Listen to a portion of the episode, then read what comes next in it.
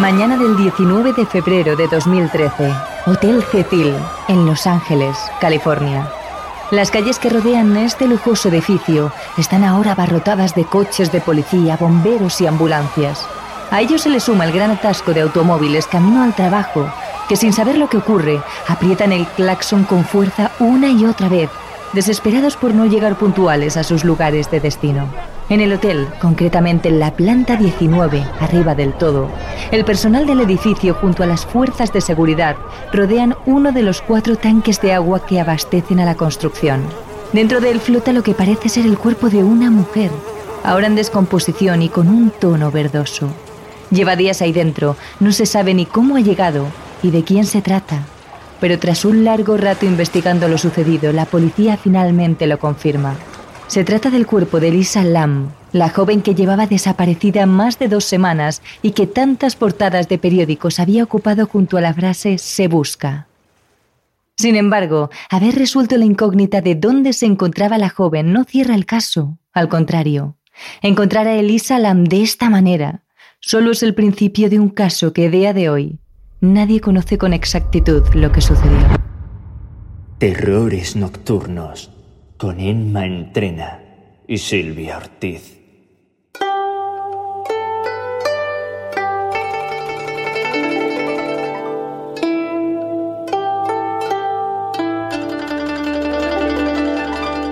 Pero antes de hablar de este caso, sin duda uno de los más polémicos de la última década, ¿quién era Elisa Lam? Elisa Lam era una joven de pelo castaño, ojos marrones y piel pálida que nació en Hong Kong, de donde eran sus padres. Cuando todavía era una niña, la familia se mudó a Vancouver, Canadá, donde sus padres abrieron un restaurante para poder así ganar dinero y llevar a su pequeña Elisa a una buena universidad.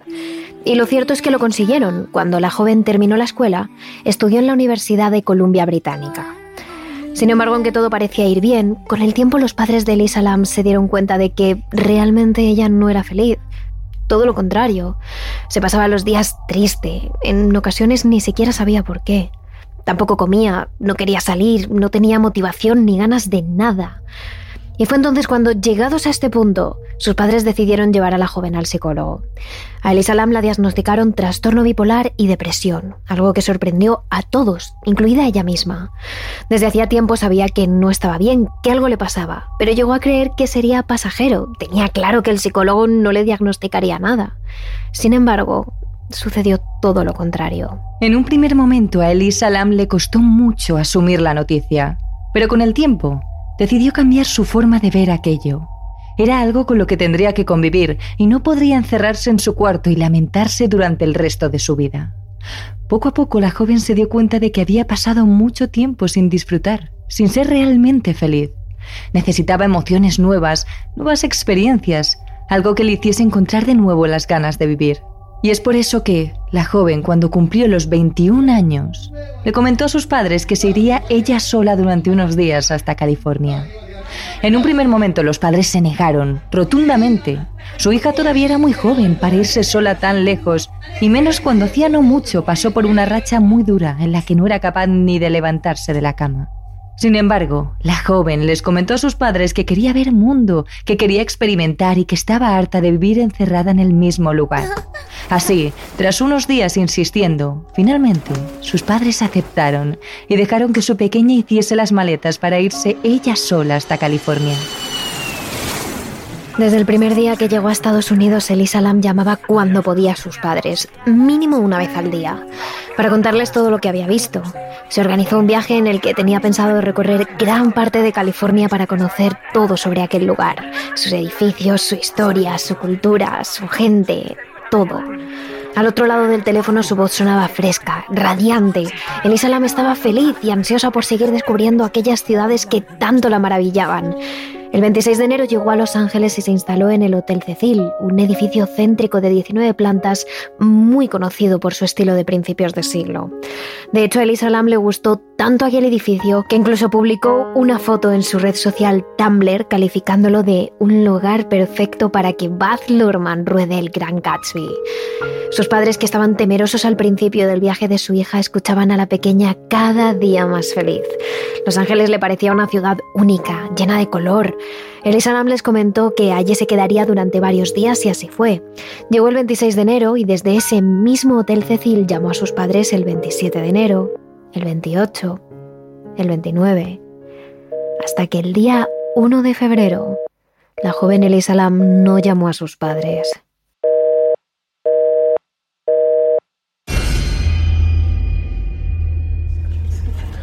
Esa noche sus padres no durmieron tranquilos.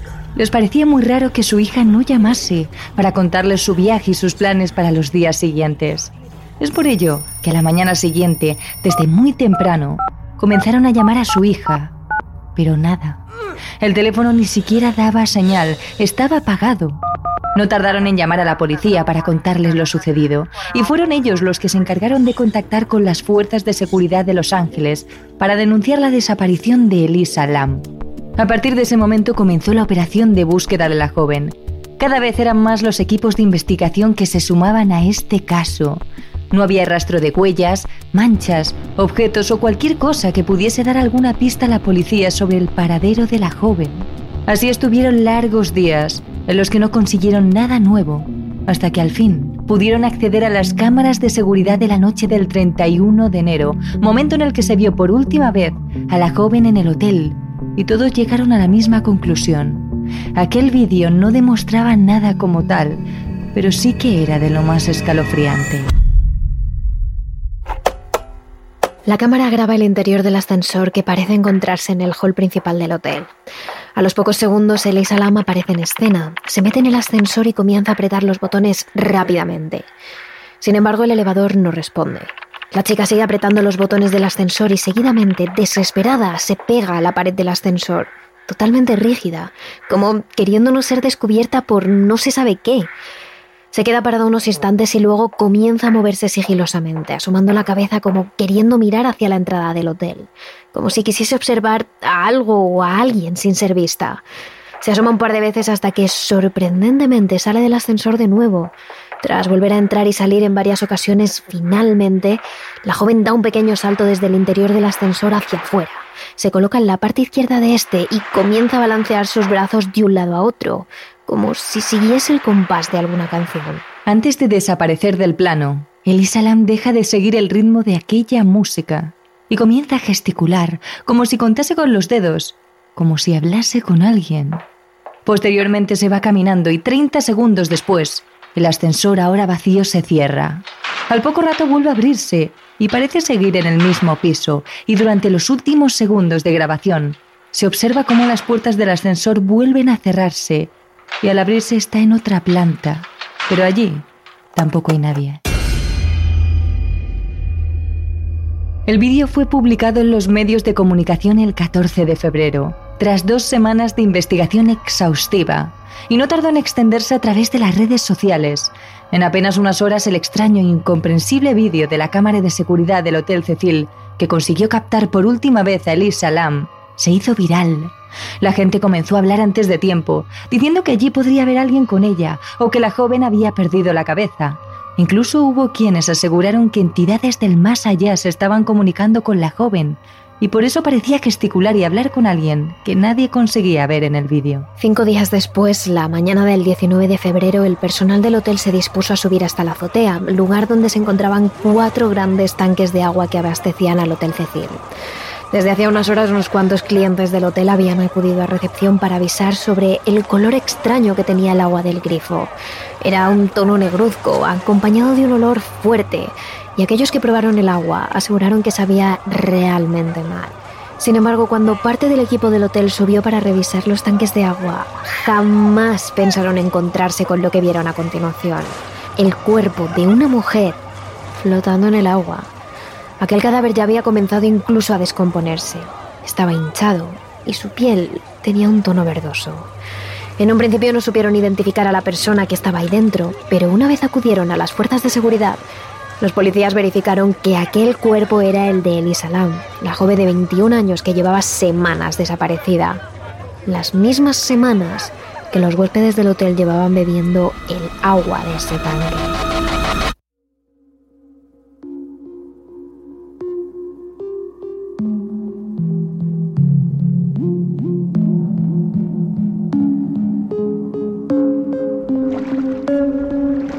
Cuando se encontró a la joven, estaba desnuda, flotando en el agua. Algunas de sus pertenencias también flotaban junto a ella y otras habían caído hasta el fondo del tanque. En un principio se pensó que podría tratarse de alguien que habría violado a la joven y agredido a ésta hasta causarle la muerte. Pero una vez realizada la autopsia, los forenses confirmaron que el cuerpo no tenía ninguna marca o señal de violencia física ni de abuso sexual. Se procedió entonces a hacer una prueba toxicológica al cuerpo, pero tampoco encontraron nada. Había restos de medicamento en su estómago, los que ella tomaba para controlar su depresión y los trastornos que sufría. Junto a ellos una cantidad de alcohol mínima, nada que ni de lejos podría haber causado la muerte de la joven. Haber resuelto la incógnita sobre dónde estaba la desaparecida Elisa Lam solo había sido el principio. Ahora todo esto abría muchas más puertas, preguntas sobre cómo había muerto, por qué motivo y de qué forma. Pero por mucho que los investigadores, policías e incluso la propia prensa intentaban sacar más información y destapar nuevas piezas del puzzle, no había manera de resolver el caso. Además, este escándalo volvió a reabrir otra de las polémicas que llevaban existiendo alrededor de la historia del Hotel Cecil. Había quienes decían que este edificio estaba maldito por la cantidad de muertes ocurridas en su interior. La primera de ellas fue en el 1931. Un huésped llamado W.K. Norton apareció muerto en su habitación tras haber ingerido píldoras venenosas.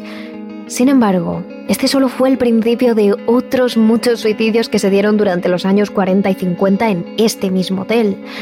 La cifra ascendió hasta tal punto que la gente dejó de llamar al hotel por su nombre original para pasar a denominarlo el suicida. A esto se le suman otros hechos violentos que incrementaron su mala fama todavía más. Y además, aquel edificio pasó a convertirse en un sitio recurrente para el consumo de drogas y la prostitución. En 1947 la imagen del hotel apareció en todos los medios de comunicación tras el asesinato de Elizabeth Short, la mujer estadounidense apodada como la Dalia Negra, que fue asesinada brutalmente y cuyo caso jamás se resolvió. La joven fue vista por algunas personas del Hotel Cecil tomando una copa pocas noches antes de su muerte. Tiempo después, en 1964, una operadora telefónica retirada llamada Pigeon Goldie Osgood que era muy conocida y apreciada por los residentes permanentes del hotel, fue encontrada muerta en su habitación. Alguien la había violado, apuñalado y golpeado hasta haber acabado con su vida. Y tras ello, esa persona había saqueado su habitación. El acusado fue un hombre llamado Jakes B. Ellinger, que poco tiempo después fue absuelto, ya que al igual que el anterior caso, este tampoco llegó a resolverse nunca. Pero esto no queda aquí. El Hotel Cecil alojó en sus propias habitaciones asesinos en serie como Richard Martínez, apodado como el acosador nocturno. Se dice que durante los años 80 el hombre pasó un largo periodo de tiempo con una habitación en el Hotel Cecil.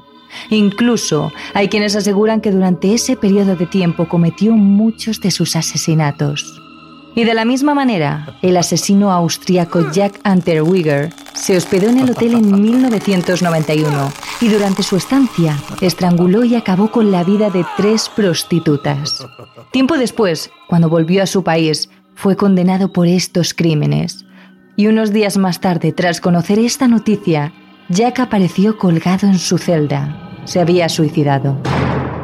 Esos son los terribles hechos que rodean la muerte de Elisa Lam. Una muerte misteriosa, casi imposible. Una muerte que la policía no pudo resolver y que, por supuesto, ha dado pie a que surjan múltiples teorías que tratan de explicarla.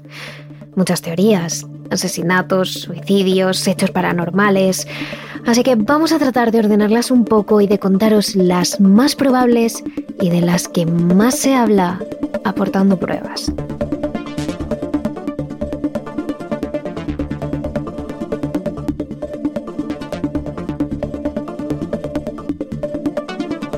Comencemos primero con la teoría oficial, la teoría que la policía considera más probable, incluso probada. Antes de viajar a Los Ángeles, y como bien hemos dicho al principio del capítulo, a Elisa Lam le diagnosticaron trastorno de bipolaridad y depresión. A partir de eso, el 21 de febrero de 2013, la Oficina Forense de Los Ángeles determinó que la muerte de Lisa Lam se trató de un ahogamiento accidental, apuntando al trastorno bipolar como un elemento determinante. Esto explica cómo murió Elisa, ahogada en el tanque de agua del Hotel Cecil por accidente. Incluso explica el comportamiento de la chica en el ascensor.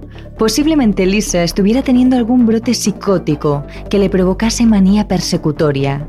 Ella creería estar siendo perseguida por alguien, de ahí su actitud, agobiada, angustiada, escondiéndose, hiperventilando, vigilando los pasillos, incluso hablando con gente que no existe. Pero hay muchas otras cosas que no explica. No explica el extraño comportamiento de las puertas del ascensor. Si nos fijamos, hay varios momentos de la cinta de seguridad que graba Elisa en el ascensor realmente extraños. Aunque Elisa se echa hacia la esquina más alejada de la puerta, las puertas del ascensor no se cierran y el sensor está en la parte delantera, no en la trasera. Debería cerrarse, a menos que hubiese otra persona ahí a la que no vemos. Es más, cuando Elisa Lam sale definitivamente del ascensor, las puertas se abren y se cierran varias veces, como si alguien a quien no podemos ver estuviese justo enfrente. Tampoco explica cómo llegó Elisa Lam hasta ese tanque de agua de la azotea del Hotel Cecil. Para empezar, Elisa tendría que haber cruzado la puerta de la azotea, que aunque la policía comprobó que esa noche se mantuvo abierta, estaba conectada a una alarma. Si Elisa Lam hubiera pasado por esa puerta, ¿por qué no hizo saltar esa alarma? Pero es que todo se vuelve mucho más inverosímil a partir de aquí. Primero tenemos que suponer que Elisa cruzara esa puerta sin hacer sonar la alarma. Después la joven tendría que haber subido la escalera vertical de más de 3 metros de altura que llevaba el tanque de agua, en pleno de bipolar, desnuda y con todas sus pertenencias en la mano. Algo que ya suena complicado. Pero es que al llegar al tanque tendría que haber abierto ella sola la tapa que cubre el tanque, una pesada tapa que abren entre al menos dos hombres, lo que es prácticamente imposible. Después de esto, que ella misma se tirase al agua a chapotear en pleno brote bipolar y se ahogara por accidente, es casi lo más fácil de pensar. Esta teoría que parece tan inverosímil, tan imposible, es la teoría de la policía. Pero en su defensa, diremos que hay algunos datos que la avalan. Lo cierto es que el Hotel Cecil en esa época era un hotel barato, situado muy cerca de un gueto, en el que casi todo el mundo iba a pasar una sola noche. No eran raros los trapicheos, las peleas, la gente de vida disoluta en el hotel. Y acorde con el estilo de este hotel, va la atención. Hay decenas de reseñas en Yelp que relatan que el hotel está sucio, descuidado, antiguo, que tiene bichos y que la atención del servicio es terrible. Siguiendo esta línea de investigación, hace no muchos años un grupo de jóvenes decidió ir hasta el Hotel Cecil para hacer el mismo camino que, según dice la policía, hizo Elisa Lam hasta llegar al tanque de agua. Decidieron grabar esta reconstrucción y subirla a YouTube, bajo la propiedad de Keith Zeng. En ella lo primero que hacen es comprobar el ascensor y ven que su funcionamiento es muy deficiente. Al igual que le pasa a Elisa Lam, por más que le dan a los botones, las puertas no se cierran. Es como si el ascensor no les obedeciera. Pero eso no es todo. Deciden entonces subir a la azotea. Pasan por las dos puertas necesarias para llegar hasta la última planta sin que nadie les pare o les diga nada.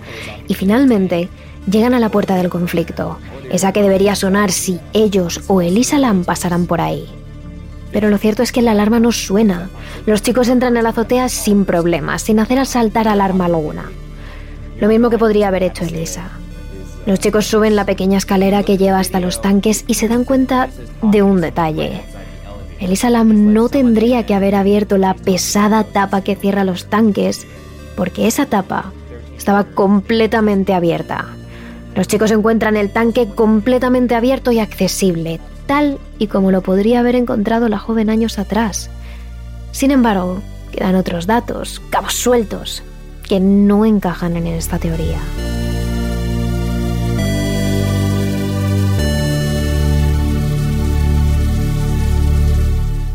Con estos mismos datos, hay quien dice que Lisa Lam estaba intentando imitar la famosísima película de terror japonés Dark Water, en la que una joven aparece ahogada en el tanque de agua de la azotea de un edificio.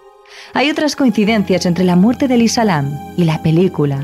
En ambas la gente pasa semanas duchándose, lavándose los dientes y bebiendo agua de un tanque en el que hay un cadáver. Y lo más inquietante, la protagonista de la película y Elisa Lam llevan exactamente la misma ropa. Una falda negra y una chaqueta roja sobre una camiseta blanca que sobresale por debajo. ¿Podría ser que Elisa Lam imitase esa película? ¿O que una tercera persona, un asesino, la utilizase para representar esta cinta.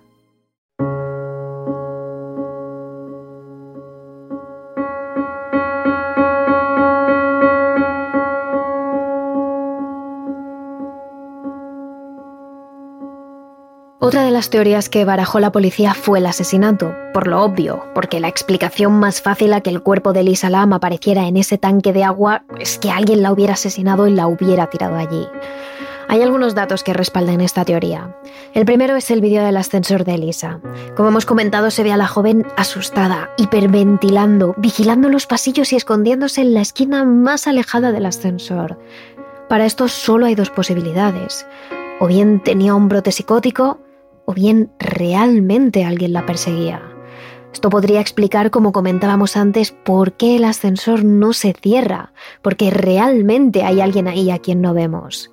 Pero ¿y por qué no vemos a nadie si supuestamente está todo grabado en el vídeo? La respuesta es fácil y está comprobada. El vídeo está manipulado.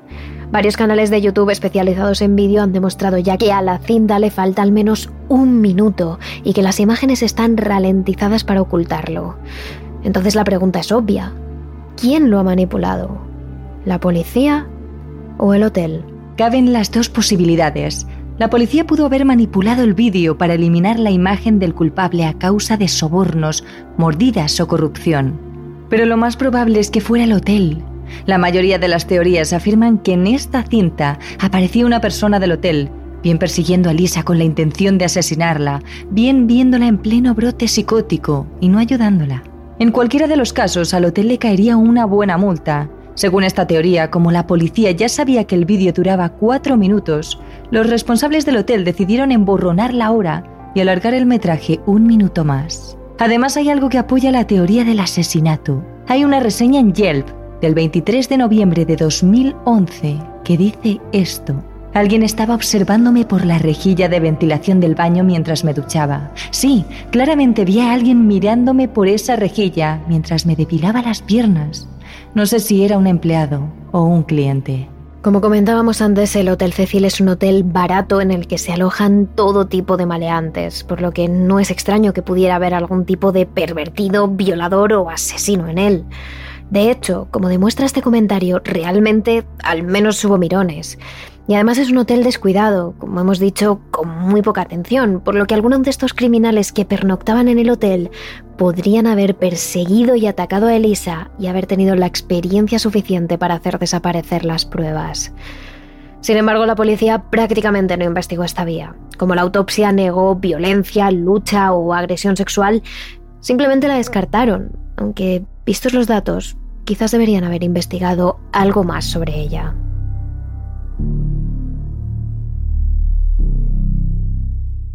Por supuesto, hablando de un hotel tan macabro como es el Cecil y de una muerte tan misteriosa, no podrían faltar las teorías paranormales.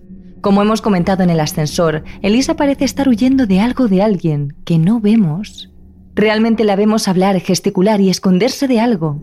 Además está todo el tema de que las puertas no se cierran con ella dentro, como si una fuerza paranormal lo impidiese, y cuando sale, se cierran y se abren en múltiples ocasiones. Así que es posible que este espíritu pudiese haber estado hostigando a Elisa desde hacía días, y que finalmente, tras mucho acosarla, consiguiese llevarla hasta el tanque. Además, esta fuerza paranormal podría haber evitado que la alarma sonase y haber levantado la tapa del tanque de agua. Otras teorías paranormales apuntan a que quizás Elisa fuera poseída.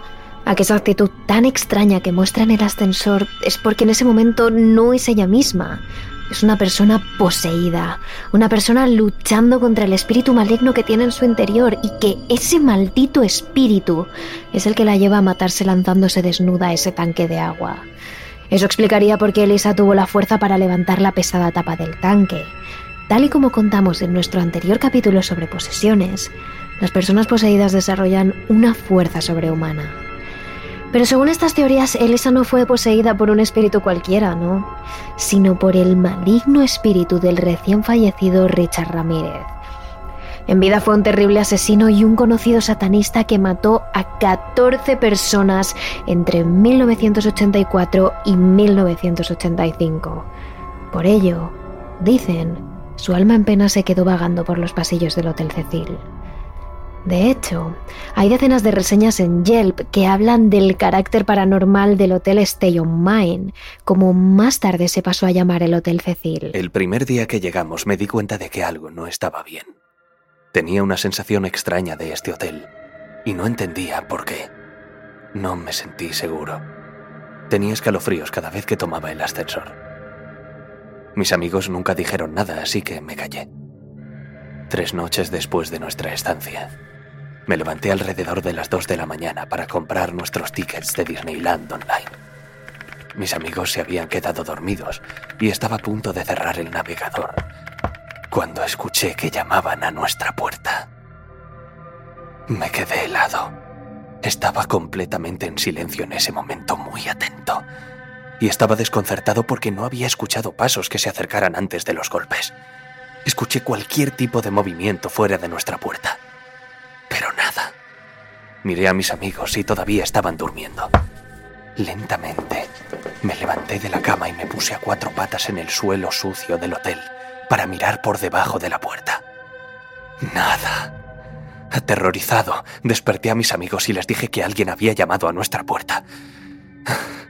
Probablemente dormí cuatro horas decentes esa noche porque estaba cagado de miedo. Este hotel tiene una sensación oscura, muy oscura. No soy una persona que necesariamente crea en fantasmas, pero había una atmósfera aquí que nos asustó a mi novia y a mí. Cuando llegamos por primera vez a nuestra habitación, había una persona de mantenimiento arreglando una de las cuatro cerraduras de nuestra puerta. Una entrada extraña a nuestra habitación. En medio de la noche, tres golpes muy fuertes sonaron en nuestra puerta y nos sobresaltaron a los dos. Abrí la puerta y no había nadie detrás. Volví a pensar que tal vez venía de otra habitación. Aproximadamente una hora después, sucedió lo mismo. Caminé por los pasillos para ver si eran algunos niños que estaban jugando con nosotros. No había nadie y los pasillos estaban en completo silencio. También tenía un olor horrible. Mi novia acabó llorando al final de la noche. De repente, las luces del techo y el ventilador del techo se encendieron. El ventilador funcionaba a una velocidad inusualmente rápida. E inmediatamente comencé a llorar. Nos levantamos y lo apagamos. Escuchamos golpes en la puerta y no había nadie. En este punto estaba aterrorizado y no pude dormir, así que empecé a investigar un poco sobre el lugar. Resulta que había un invocador de demonios en el piso 14. Asesinatos, fantasmas, demonios, suicidios. Desperté a mi amigo, agarramos nuestras cosas y nos fuimos. Fuimos al vestíbulo y le contamos al recepcionista lo que sucedió, y él actuó como si estuviéramos locos, y tan pronto como nos dimos la vuelta y comenzamos a alejarnos, comenzaron a reír, como si esto fuera común. Cuando salimos por la puerta, el guardia de seguridad nos dijo, no tenéis que iros, los fantasmas aquí son agradables. Me sentí tan aliviado tan pronto como salí de ese lugar. Espero que nadie más tenga que pasar por lo que pasamos esa noche. Todas estas reseñas ponen los pelos de punta, la piel de gallina. Son experiencias reales de gente real que se ha alojado en ese hotel. Y todos parecen coincidir en la sensación extraña, en la atmósfera angustiosa que rodea el hotel. Además, todos parecen haber sentido esos extraños golpeteos en la puerta. Sin embargo, hay que destacar un dato, y es que todas estas reseñas son posteriores a la muerte de Lisa Lam, es decir, posteriores a que se expandiera la leyenda de que el hotel estaba encantado. Antes de la muerte de la joven solo había reseñas del servicio y las habitaciones del hotel.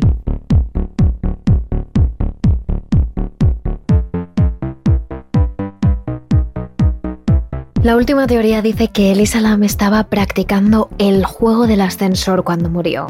Se trata de un ritual de origen coreano en el que hay que pulsar un determinado número de botones para llegar a otra dimensión, para cruzar a un mundo paralelo. Esto explica el extraño comportamiento y por qué la joven pulsa un determinado número de botones en el ascensor. Es más, se aprecia en el vídeo que el primer botón que pulsa es el cuarto, el primero que hay que pulsar para empezar este ritual. Para jugar a esto solo se necesita un edificio de al menos 10 pisos, entrar al ascensor tú solo y que sea una hora muy tranquila para evitar que otros vecinos puedan llamarlo. Si estás dispuesto a intentarlo, solo necesitas tomar poli y papel para apuntar los pasos. Lo primero es subir al ascensor en el primer piso, después pulsar el botón del cuarto. Una vez allí pulsar el segundo para descender. De nuevo marcamos el 6 y esperamos.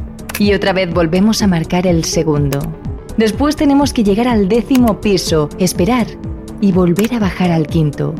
Es en ese momento, cuando estemos en el quinto, esperando en el ascensor, cuando una misteriosa mujer puede aparecerse en el ascensor y tratar de atraernos a ella o de distraernos de nuestra tarea. Pero según las reglas del juego, debemos ignorarla completamente y seguir, pues no es más que un espíritu que trata de distraer al jugador y de llevarlo a una terrible dimensión. Y por último, debemos pulsar el número 1 si en ese momento el ascensor decide llegar por su cuenta al piso 10, es que hemos hecho todos los pasos correctamente. El ascensor se abrirá en el piso 10 y podrás elegir si permanecer en él o salir. Si decides quedarte, solo debes volver a pulsar el 1 para volver a la realidad. Si sales, a las puertas del ascensor te estará esperando la misma mujer que entró cuando estabas en el quinto piso. Esta vez, ella te hablará. Te preguntará a dónde vas no la contestes, no la mires, no la prestes atención. De nuevo debes seguir hacia adelante. Cuando salgas del ascensor estarás exactamente en el mismo edificio, pero el único allí serás tú, y por la ventana solo podrás ver una horrible cruz roja. Eso es lo único que ilumina el lugar, el rojo sangre. Esa es tu indicación de que estás en otra dimensión, y cuidado, hay dimensiones muy tranquilas, pero hay otras absolutamente terribles. Para volver a tu dimensión tendrás que volver a repetir todo el juego del ascensor, volviendo a pulsar todos los botones, pero esta vez, cuando pulses el primero por última vez, el ascensor te llevará hasta allí, no hasta el décimo piso. Sin embargo, como hemos dicho, el juego del ascensor comienza en el primer piso, así que para volver a tu dimensión deberás bajar los 10 pisos por las escaleras de ese otro mundo y no sabemos lo que puedes encontrar allí. Los que han jugado a este ritual dicen que en este momento el miedo es tan fuerte que ni siquiera puedes bajar las escaleras, que te desorientas de tal manera que es muy difícil volver, no digamos pulsar los botones en el orden correcto. Una vez en el primero, debes salir tan rápido como puedas, sin mirar atrás, sin hablar.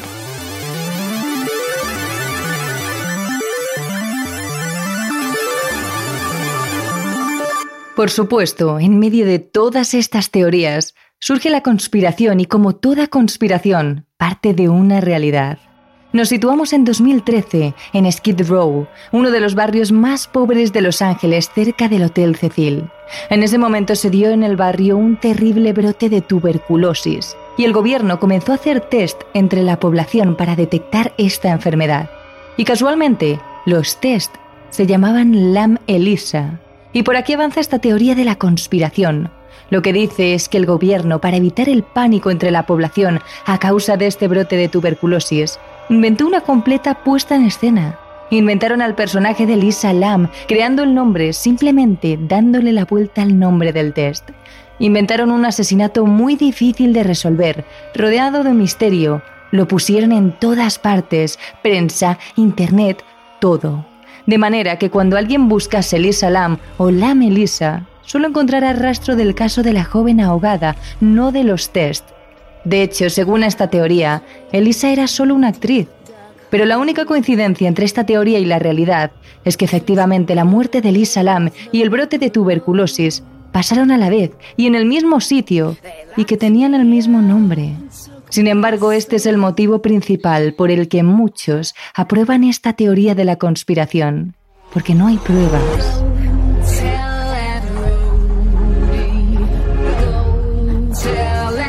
El caso de Elisa Lam sigue siendo a día de hoy uno de los más misteriosos del mundo.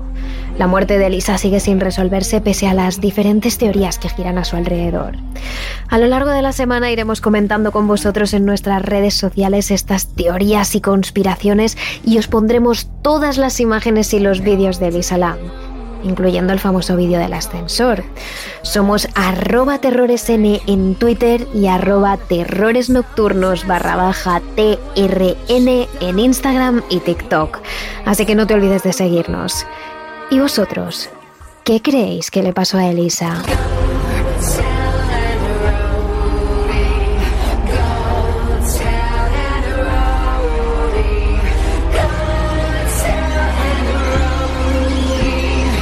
Terrores Nocturnos, realizado por David Fernández Marcos. Escúchanos también a través de nuestra cuenta de Terrores Nocturnos en Speaker, Evox, Spotify, YouTube o Apple Podcast. Y síguenos también en nuestras redes sociales de Twitter, arroba terroresn o en nuestro Instagram, Terrores Nocturnos Radio.